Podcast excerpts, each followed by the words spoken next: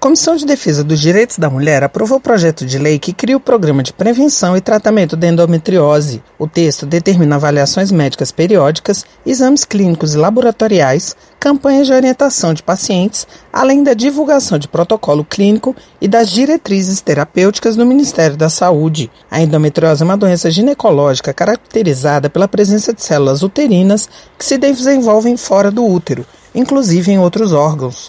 Os sintomas incluem desde fortes cólicas no período menstrual até dificuldades para engravidar. Segundo o Ministério da Saúde, cerca de 10% das mulheres em idade reprodutiva sofrem com a doença. A relatora na comissão, deputada Rosana Vale, do PSB de São Paulo, destacou que o projeto vai colocar em prática as orientações do Ministério da Saúde. Do ponto de vista da assistência ginecológica, o Ministério da Saúde já publicou o protocolo clínico e diretrizes terapêuticas para o cuidado integral à saúde da mulher com endometriose, razão pela qual entendemos que o próximo passo é tornar esse documento parte da realidade das mulheres durante sua vida até a menopausa. A proposta que cria o Programa de Prevenção e Tratamento da Endometriose vai ser analisada pelas comissões de Seguridade Social e Família, de Finanças e Tributação e de Constituição e Justiça. De Brasília, Carla Alessandra.